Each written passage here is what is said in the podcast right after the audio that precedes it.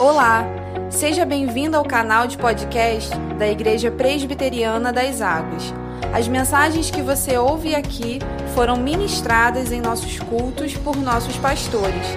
Deus te abençoe poderosamente. Deus abençoe nossos pequenos. Nós vamos estar abrindo a palavra de Deus. Segundo o livro das Crônicas, capítulo 6. Segundo livro das Crônicas, capítulo de número 6. Nós vamos fazer a leitura do versículo 12 ao versículo 21. A palavra de Deus diz assim: Pôs-se Salomão diante do altar do Senhor, na presença de toda a congregação de Israel, e estendeu as mãos. Porque Salomão tinha feito um, uma tribuna de bronze, de cinco côvados de comprimento, cinco de largura e três de altura, e a puseram no meio do pátio. Pôs-se em pé sobre ela, ajoelhou-se em presença de toda a congregação de Israel, estendeu as mãos para o céu e disse: Ó Senhor, Deus de Israel, não há Deus como tu, nos céus e na terra, como tu que guardas a aliança e a misericórdia a teus servos que de todo o coração andam diante de ti, que cumpriste para com teu servo Davi, meu pai, o que lhe prometeste, pessoalmente o disseste, e pelo teu poder o cumpriste, como hoje se vê.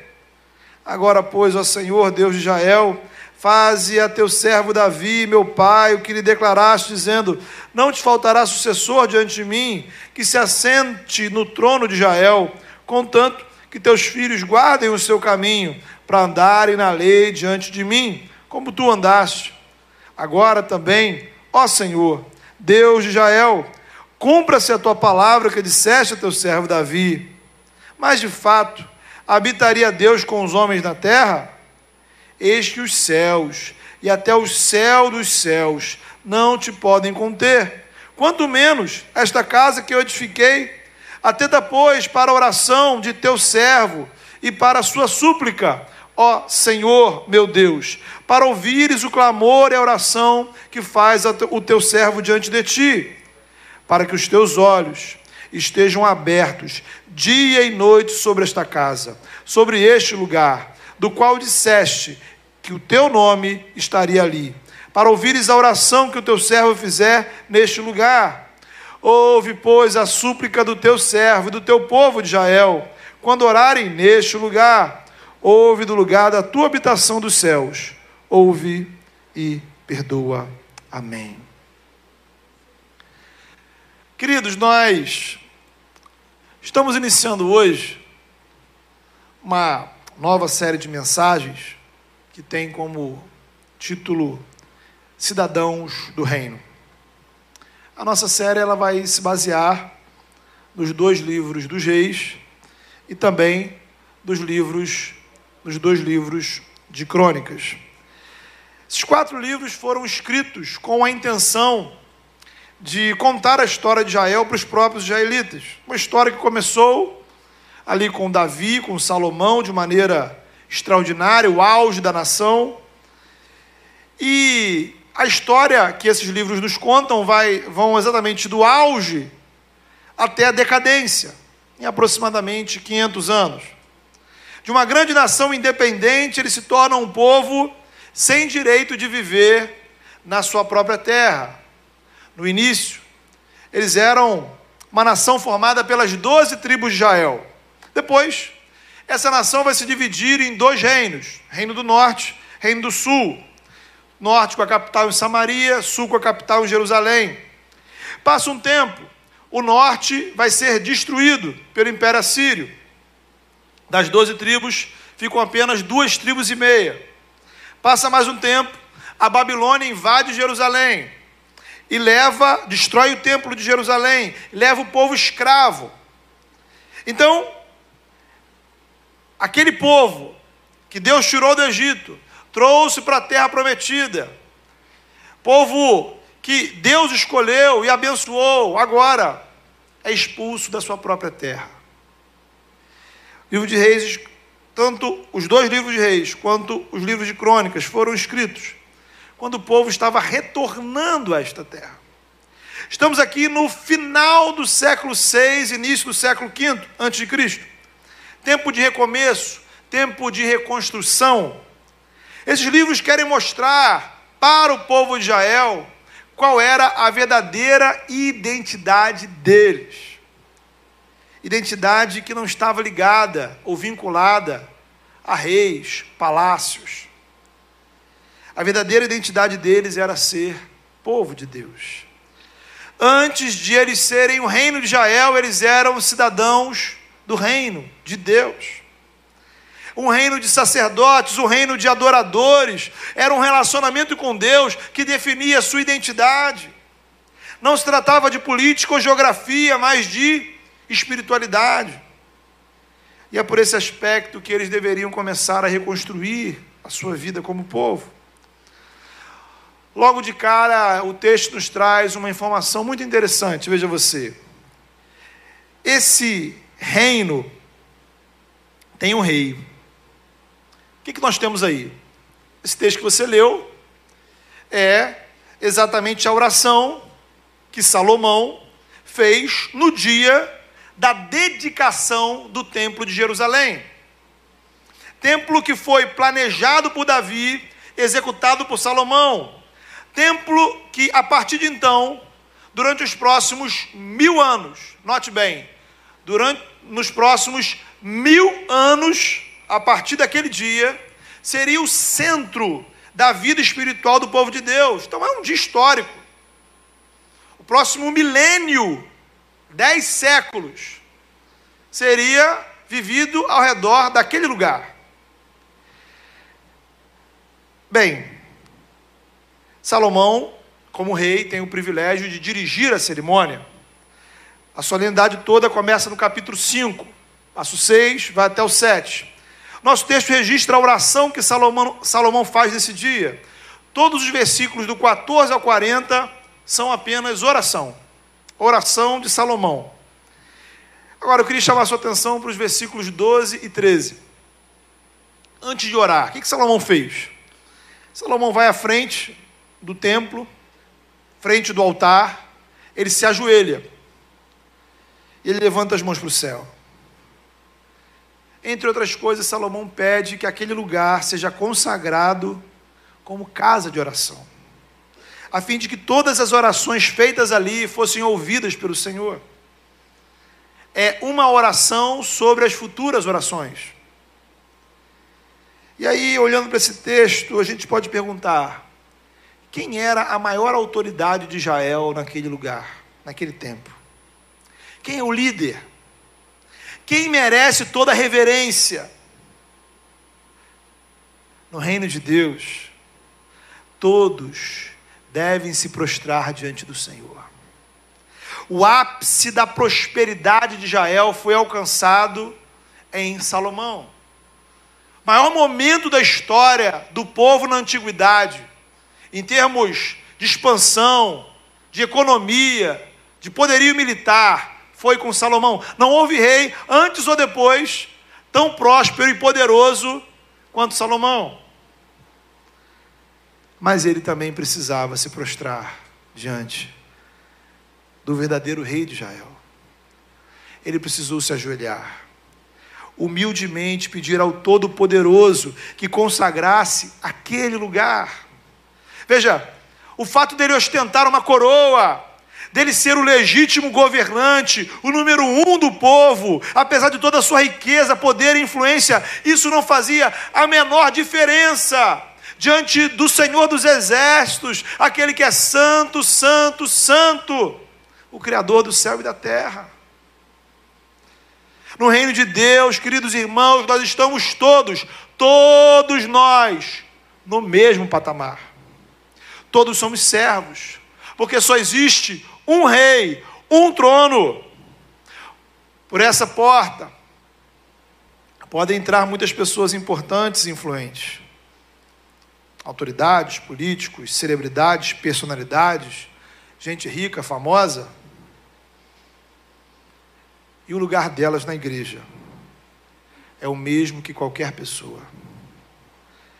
Porque no reino do verdadeiro rei. Não existem camarotes. Não existe lugares VIP. No reino de Deus, nós não adoramos os nossos líderes. Nós damos a eles o nosso devido respeito e consideração, mas somente nos prostramos diante do Senhor. O salmista pergunta: Quem é o Rei da Glória? E ele mesmo responde: O Senhor forte e poderoso, poderoso nas batalhas. Quem é esse Rei da Glória? O Senhor dos Exércitos, ele é o Rei da Glória. Sim, nós temos um Rei. Nós fazemos parte de um reino, e esse rei é o Deus de Israel, que constituiu Jesus como Rei dos Reis, Senhor dos Senhores. Filipenses 2, Paulo vai dizer que toda língua deve confessar, todo joelho deve se dobrar diante de Jesus Cristo como Senhor. Ele recebeu do Pai toda a autoridade no céu e na terra. Não há nome acima do nome de Jesus. Por isso o livro de Apocalipse vai mostrar todos os anjos, todos os anjos, toda a criação se prostrando e dizendo: Digno é o Cordeiro de receber honra, glória e louvor. Sermos cidadãos do reino, irmão, significa que nós não, não nos prostramos diante de ninguém, além do Senhor. A glória é dele, somente dele, e ele não a divide com ninguém. Isaías 42, ele mesmo vai dizer: Eu sou o Senhor, esse é o meu nome, e não darei a outro a minha glória. O Senhor não divide a sua glória.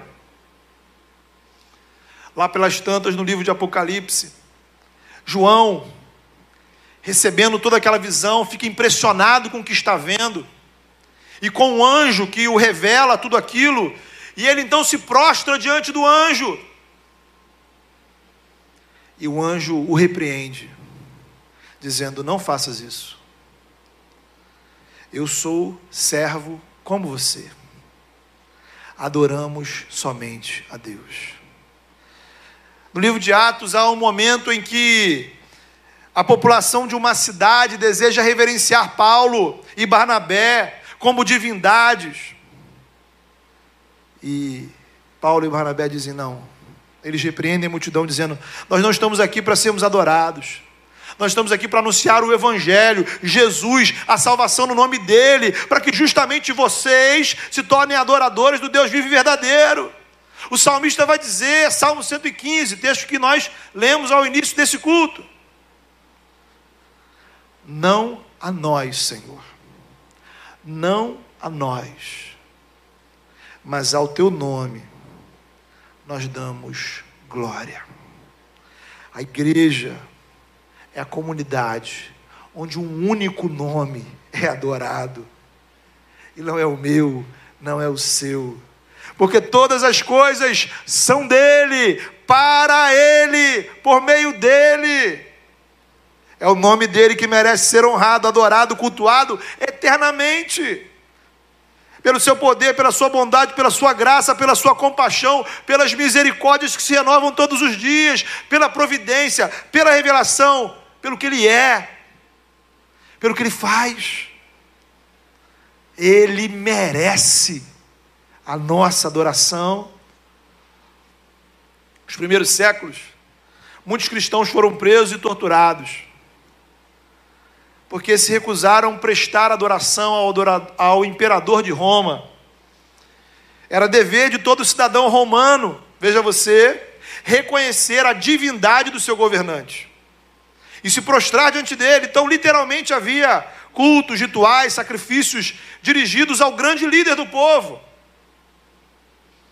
E os cristãos diziam: olha, respeitosamente não, absolutamente não, ainda que isso custe meu emprego, ainda que isso me traga prejuízos, ainda que isso me faça sofrer, faça sofrer minha família, ou mesmo ainda que isso me tire a própria vida, eu somente me prostro diante do Deus de Israel e de Jesus, porque não há outro Senhor além dele. Meu irmão, minha irmã, será que você tem essa mesma disposição? Será que eu tenho essa mesma disposição? Será que temos essa convicção? Será que estamos prontos para dizer esse tipo de não? Será que estamos dispostos a dizer àqueles que nós amamos, respeitamos, admiramos, ok, você é legal, você é bacana, eu gosto de você, mas você não é meu Senhor? Será que a dedicação que damos a certas pessoas e causas merece ou não estaria beirando a adoração? Será que estamos dispostos a enfrentar aqueles que nos ameaçam, tentam nos intimidar, coagir e constranger? Dizendo a eles: Eu não pertenço a você, a minha alma não te pertence, o meu coração não é seu, você não é meu Senhor e eu tenho um Senhor, um só. Antes importa obedecer a Deus do que aos homens. O Império, o Império Romano acabou, irmãos. Acabou. Ao longo da história e ainda hoje. Tanto na política quanto na religião, ao longo da história e hoje. Líderes desejam receber a nossa adoração. Note que no final das contas, conforme o próprio livro de Apocalipse nos apresenta, a nossa salvação é definida com base na nossa adoração. O anticristo e todo o esquema maligno, né? você pode depois ler com calma lá o, o Apocalipse no capítulo 13, vai falar do anticristo, e toda a estratégia de Satanás tem como finalidade apenas fazer com que o mundo adore Satanás e os seus representantes. O texto vai dizer: aqueles que têm os seus nomes escritos no livro da vida são exatamente aqueles que não adoram Satanás. Então, salvação tem a ver com adoração, céu tem a ver com adoração, e inferno também tem a ver com adoração. No céu, nesse exato momento, está rolando um culto. No inferno também. A diferença é quem está sendo adorado. O sangue de Jesus, irmãos, derramado na cruz. Deus entregou o seu próprio filho, o filho dele, para nos constituir reino de sacerdotes que adoram o Pai, adoradores. Fomos criados para adorar somente a Deus. Fomos salvos para nos tornar adoradores. Você foi criado para adoração, você foi salvo para adoração. Nós nos reunimos para cultuar, para prestar culto ao único que é digno, antes de qualquer coisa. A igreja pode fazer várias coisas, ter vários ministérios, várias frentes, vários tipos de trabalho, ações, causas. Mas antes de qualquer coisa, a igreja é uma comunidade de adoração, onde um só é adorado. Lá no DNA da nossa igreja, nós temos a expressão para a glória de Deus. Somos um time de missionários para a glória de Deus. Porque, como falamos, todos os que entram em nossa comunidade devem entender que o nosso objetivo final não é a fama do pastor, não é a fama da igreja, a glória é do Senhor. Fazemos o nosso melhor como igreja servimos da melhor maneira possível, com excelência, dedicação, santidade, para que o nome dele seja glorificado, para que o reino dele seja promovido, para que a nossa fé nele seja fortalecida, como cantamos, nunca foi sobre nós, mas isso não diminui o meu ímpeto, não diminui a minha responsabilidade, não diminui a minha fidelidade, ao contrário, é o inverso. Isso é tudo sobre Ele, tudo é para Ele. É com base nele que eu devo fazer o meu ministério, é com base nele que eu devo conduzir a minha vida cristã. Por isso, queridos, o culto tem uma importância vital. O culto, pode acreditar, é a nossa primeira frente de batalha. O culto é uma espécie de ato revolucionário, subversivo, é o nosso primeiro protesto contra o mundo. Porque não importa quem pense que esteja mandando lá fora. Para todos aqueles que se acham poderosos, para todos aqueles que aspiram o poder, nós, nós dizemos, com todas as letras, esse espaço tem dono. Quem pensa que manda lá fora, não manda aqui. Para autoridades constituídas e para as não constituídas, nós dizemos: a glória é do Senhor, a igreja é do Senhor, o culto é do Senhor, nós somos do Senhor, porque a terra e tudo que nela contém pertencem ao Senhor, diz o Salmo 24. Por isso, queridos, o culto ele é fundamental na nossa espiritualidade. Nós não estamos aqui para receber alguma coisa ou apenas porque nos faz bem, mas para nos render aos pés dele. Isso é adoração. Isso é evangelho. Somos salvos pela graça através da fé em Jesus. Ok, lindo, né? Ok, você fez o discipulado, você aprendeu, mas e aí? Agora que você foi salvo, o que significa ser salvo? O que muda na sua vida quando você é salvo? O que, você me diz?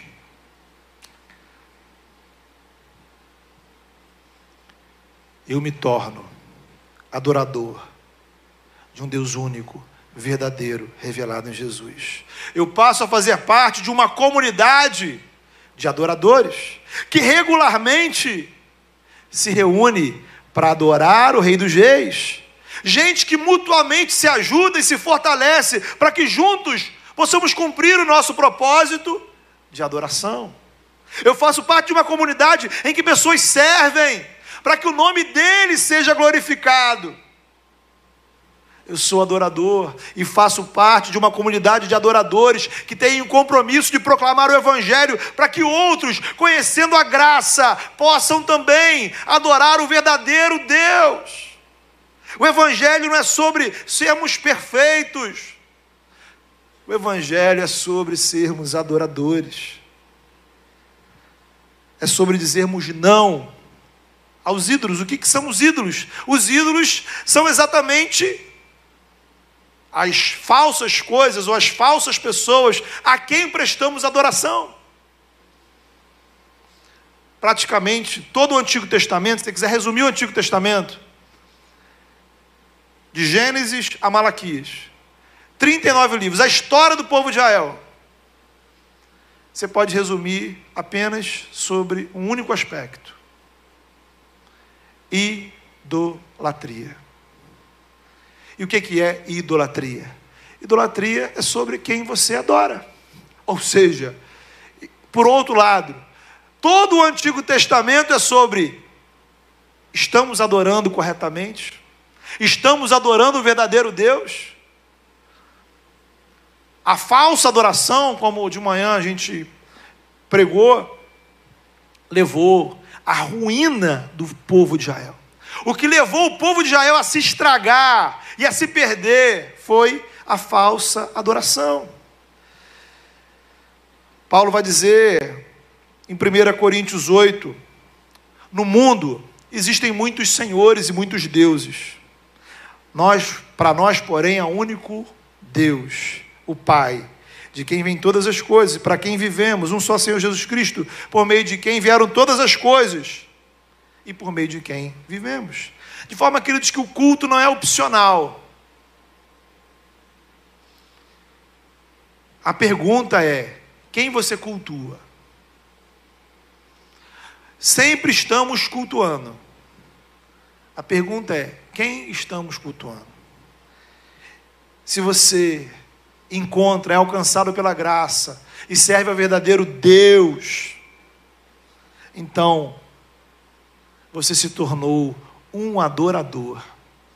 Nada mais, ou tudo mais é secundário. Então, cultuar ao Senhor não é tipo assim, uma coisa opcional, poxa, se der eu faço, se não der, Deus entende. No culto, Neste momento, neste espaço, nós estamos celebrando o propósito da nossa existência. Somos lembrados do propósito da nossa salvação.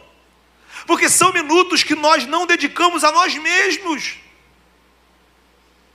São minutos que nós não dedicamos à nossa família, ao nosso trabalho, à nossa casa, aos nossos estudos, ao nosso lazer. O tempo que passamos no culto tem um único propósito, tem uma única direção: Deus. Não estamos aqui, ou não deveríamos estar aqui, para olhar para os nossos problemas. A igreja não é sobre você, por melhor que você seja, ou por pior que você seja. Você já passa a semana inteira pensando em você mesmo. Você já passa a semana inteira cuidando dos seus problemas. Nós estamos aqui para o inverso. Nós estamos aqui para esquecermos de nós mesmos. Nos esquecermos do mundo. Ou tentar, e o máximo possível, nos voltar para Ele, para a glória dEle, exclusivamente para Ele. E às vezes em uma hora, duas horas de culto, você consiga fazer isso por alguns segundos. E nesses poucos segundos você sente o vislumbre da glória de Deus. Em alguns poucos segundos você sente a presença do Senhor. E isso vale a pena. E às vezes isso é tão poderoso que isso te alimenta a semana inteira. Veja como é preciosa a presença do Senhor. Por isso, queridos, o tempo é tão precioso. Este tempo é tão precioso porque somos lembrados da nossa identidade espiritual, somos reconectados espiritualmente. Por isso, a igreja é o nosso lugar, o culto é o nosso lugar. E o culto é fundamental dentro da caminhada da igreja e da nossa caminhada enquanto cristãos. Óbvio, naturalmente, tem N coisas para a gente fazer enquanto cristãos. N coisas que temos que fazer na igreja. Mas não dá você pode deixar de fazer várias, mas se você deixar de adorar o Senhor, então, meu irmão, você perdeu a essência. Salomão foi o, reino, o rei mais próspero que Israel conheceu. Ele se prostrou para adorar o Senhor. Ele fez isso na cerimônia de dedicação ao templo. E aqui nós encontramos um outro ponto importante sobre o Deus que servimos. O nosso Deus é um Deus que não precisa de templos. Salomão construiu o templo. Estava ali. Né? O templo que foi idealizado pelo seu pai, Davi, no dia da inauguração do templo. Como eu falei, templo que durou mil anos como centro da espiritualidade de Israel. Versículo 18, ele vai dizer: Será possível que o Senhor habite com os homens? E ele mesmo responde: Nem os céus, nem o mais alto dos céus poderiam conter o Senhor, muito menos essa casa que eu construí. Portanto, irmãos, o Deus que servimos não cabe dentro de um prédio religioso. Deus, ele é maior, maior do que o universo inteiro, ele é o criador. Tanto naquela época quanto hoje em dia. Nós temos diversas religiões ou expressões religiosas que reconhecem divindades e seres espirituais atuando em certos lugares e causas específicas, né? Então tem aqueles que cuidam do amor, da saúde, outros da prosperidade, outros atuam na terra, no ar, no mar, na floresta. Então, para cada coisa, para cada lugar, tem uma divindade. Deus revelado na Escritura em Jesus. É o Deus que é soberano sobre todos os lugares e situações. Eu não preciso de um Deus para me proteger aqui, um para eu chegar na minha casa, outro para quando eu estiver doente no hospital, outro para quando eu estiver em outro país, outro para quando eu estiver necessitando de uma outra situação, outro para quando eu tiver problema na minha família, outro para quando eu tiver problema na minha vida financeira. Eu tenho um Deus que é soberano sobre todas as circunstâncias que é poderoso para todas as causas. Jesus ressuscitou dos mortos, ele foi exaltado por Deus, e ele vai dizer que recebeu do Pai toda a autoridade no céu e na terra, de modo que não há um centímetro sequer do universo que esteja fora do alcance espiritual do Senhor. O reino, este reino, não é limitado em qualquer circunstância um Deus que não precisa de templos, mas é um Deus que permite os templos. Ora, por que, que Deus, que não precisa de templos, permite, aprova templos, né? Ele está aqui, o templo aqui vai dizer, depois a gente vai ver no final, Deus vai dizer: olha, ok, Salomão, eu aceito essa casa, eu vou ouvir as orações aí. Porque o nosso Deus se acomoda à nossa limitação. Deus é inacessível ao ser humano. Mas por graça e misericórdia ele vem ao nosso encontro. O nosso rei deseja ser encontrado. Veja, mais uma diferença entre este rei e os supostos, pretensos reis ao nosso redor. Na dinâmica do mundo, ao longo da história e hoje em dia, né? Quanto mais poderoso alguém é, mais inacessível ele se torna. Mais difícil é chegar até ele. Este rei deste reino, ele vem vem ao seu encontro. Ele vai te buscar. Ele vai exatamente onde você estiver. Como eu falei de manhã, ainda que você esteja no fundo do poço, ele vai descer até o fundo desse poço. Porque ele se importa com você. Apesar de toda a glória e grandiosidade, ele vem ao nosso encontro. Ele manifesta a presença dele em lugares e situações específicas. Esse é o significado espiritual do templo, daquela época, do tabernáculo. Deus naturalmente não estava contido ali. Porém, quando o povo se reunia ali, em nome do Senhor, Deus manifestava a presença dele. É o que acontece aí. Veja, logo após o capítulo 6, os primeiros versículos do capítulo 7, vai dizer assim: note bem, você pode acompanhar na sua Bíblia, eu vou ler para você. Capítulo 7, a partir do versículo 1, só você virar a página. Assim que Salomão acabou de orar, desceu fogo do céu, consumiu o holocausto e os sacrifícios, e a glória do Senhor encheu o templo. Os sacerdotes, diz o texto, não conseguiam entrar no templo do Senhor, porque a glória do Senhor o enchia. Quando todos os israelitas viram o fogo descendo, e o fogo não era, não, era, não tinha alguém tocando fogo ali, o fogo descia do céu. E a glória do Senhor sobre o tempo. Eles se ajoelham, colocam o rosto ao chão e adoram, dizendo: Ele é bom, o seu amor dura para sempre. Deus permitiu o templo como um lugar de encontro entre ele e o seu povo. Mas aquele tempo era temporário ele era símbolo de algo muito maior. Mil anos depois, Deus estabeleceu um novo ponto de encontro entre ele e a humanidade. E o Verbo se fez carne e habitou entre nós, e vimos o que? A sua glória. Glória como do Filho único do Pai, cheio de graça e de verdade. Agora não mais precisamos daquele templo, daquele lugar. Nós nos encontramos com Deus em Jesus. Jesus é o ponto de encontro que Deus estabeleceu entre nós e Ele, de modo que quando você está em Cristo, você tem pleno acesso ao trono da graça de Deus. Jesus é o nosso templo, Jesus é o nosso sacerdote. Deus veio ao nosso encontro na pessoa do seu filho. E por que ele enviou seu filho? Porque ele está à procura de adoradores. Adoradores. Jesus não está, ou melhor, Deus não está à procura de simpatizantes.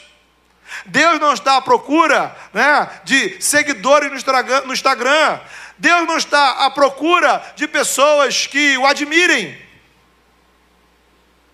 Deus está à procura de adoradores. Quando cremos em Jesus, nos tornamos parte do corpo de Cristo, a comunidade do Rei. E todas as vezes que nos reunimos em nome dele, ele manifesta a presença dele. Irmãos, esse Deus aqui não é diferente do nosso Deus. Não é um outro Deus, é o mesmo Deus. E esse mesmo Deus que manifestou a glória dele lá, manifesta a glória dele aqui o poder dele, a presença dele em nosso meio, no meio da igreja. É Aqueles irmãos que acompanham nosso time de intercessão sabem que é praticamente a minha oração cotidiana, todos os domingos, de manhã, à noite, antes do culto.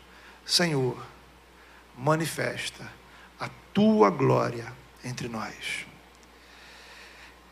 Em Jesus nos encontramos com Deus, a igreja reunida em nome de Jesus nos permite, não por causa da igreja, não por causa de qualquer coisa que façamos, mas por causa da promessa do Senhor, em nome dEle, a glória dEle. O fogo vem do céu, a glória vem do céu.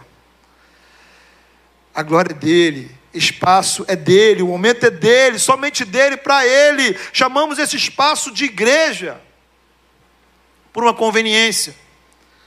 Naturalmente, a igreja não é o prédio, a igreja é a comunidade. Né? A nossa igreja, né, mais do que qualquer outra, sabe que a igreja não depende de prédio. A comunidade se une onde ela quiser. Mas todas as vezes que nos reunimos em nome de Jesus, para cultuar o Senhor, segundo a Sua palavra, Ele se faz presente. A glória dele se manifesta. Por isso, Deus não procura lugares, Deus procura pessoas. Deus não está à procura de templos, mas Ele está à procura de adoradores. E talvez Ele esteja procurando você. Talvez Ele esteja te procurando.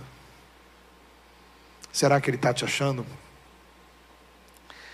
E aí, irmãos, para fechar, vai chegar o dia, e esse dia chegará, que a nova Jerusalém descerá terra e céus serão transformados.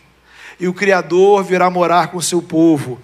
Então viveremos a plenitude daquilo que aqui é apenas uma amostra, um aperitivo. E aí o Apocalipse 21 vai dizer para a gente: veja você, como a palavra de Deus descreve lá aquela realidade, a nossa promessa, a nossa expectativa. Abre aspas: não vi templo algum na cidade aquela cidade, a Nova Jerusalém, novo céu, nova terra. João diz: não vi templo. Por que, que não tinha templo? Pois o Senhor, Deus Todo-Poderoso, e o Cordeiro são o seu templo. E ele diz: a cidade não precisa de sol, nem de lua, para brilharem sobre ela, pois a glória de Deus a ilumina, e o Cordeiro é a sua lâmpada. Louvado seja o nome do Senhor, irmãos. Um dia, a glória de Deus resplandecerá de maneira definitiva, plena, de forma permanente sobre essa realidade. Até chegarmos lá, nós desfrutamos de pequenas amostras, de aperitivos, de fagulhas da glória, como outro dia disse o Felipe. Isso é o culto. E isso é fundamental em nossa vida. Então eu queria desafiar você a orar ao Senhor nessa noite. E dizer para o Senhor: Senhor, faz de mim um adorador. Sabe? Um adorador.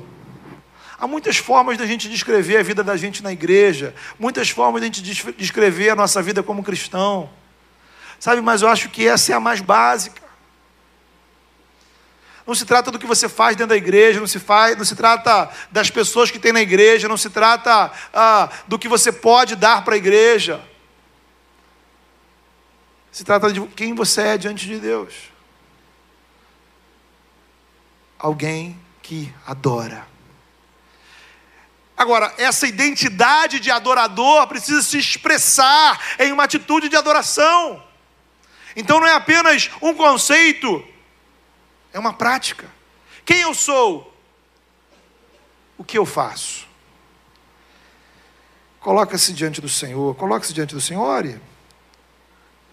E peça ao Senhor, Senhor, eu quero ser de fato um adorador. Quero tirar da minha vida todos os ídolos e falsos deuses. Eu quero dizer não àqueles que requisitam a minha adoração. Eu quero resistir eu quero renovar a minha disposição, o meu prazer de cultuar. meu prazer de sentar, de ouvir a palavra, meu prazer de cantar com os irmãos, meu prazer de orar ao Senhor, meu prazer de sentir a presença do Senhor. Diga para o Senhor, Senhor, o prazer de estar na tua presença. Resplandece sobre mim a tua glória, que eu veja, que eu sinta. Fale com o Senhor. Deus amado, em nome de Jesus, nós nos colocamos diante de Ti, Senhor, como Teu povo, povo que o Senhor mesmo salvou. Louvado seja o Teu nome pela Tua graça, Senhor. Ó Pai, o Senhor nos alcançou, ó Pai, o Senhor nos resgatou, ó Deus, da falsa adoração, nos resgatou, Senhor, dos ídolos, ó Pai, dos senhores desse mundo. E nós queremos, ó Pai, nessa noite declarar mais uma vez: somente o Senhor é o nosso Deus. E é somente a Ti que nós queremos dar toda a honra, toda a glória e todo o louvor. Que o louvor e a adoração das nossas vidas sejam dirigidos exclusivamente ao Senhor, ó Pai. O nosso coração é Teu, a nossa vida é Tua, Senhor. Faz de nós, ó Deus, adoradores do Senhor, que sejamos encontrados pelo Senhor em adoração. Permita-nos, ó Pai, dedicar tempo. Tempo, ó Pai, que não dedicamos a nós mesmos.